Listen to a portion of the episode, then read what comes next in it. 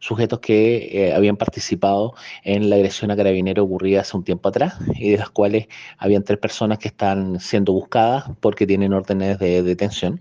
A raíz de ello es que el personal policial ingresó. Dentro de ese operativo además encontraron eh, droga, encontraron también armamento y esperamos poder pasar a cinco sujetos que fueron detenidos al control de detención. Esperamos contar con los antecedentes para poder formalizar investigación respecto de ello por nuevo hecho ilícito.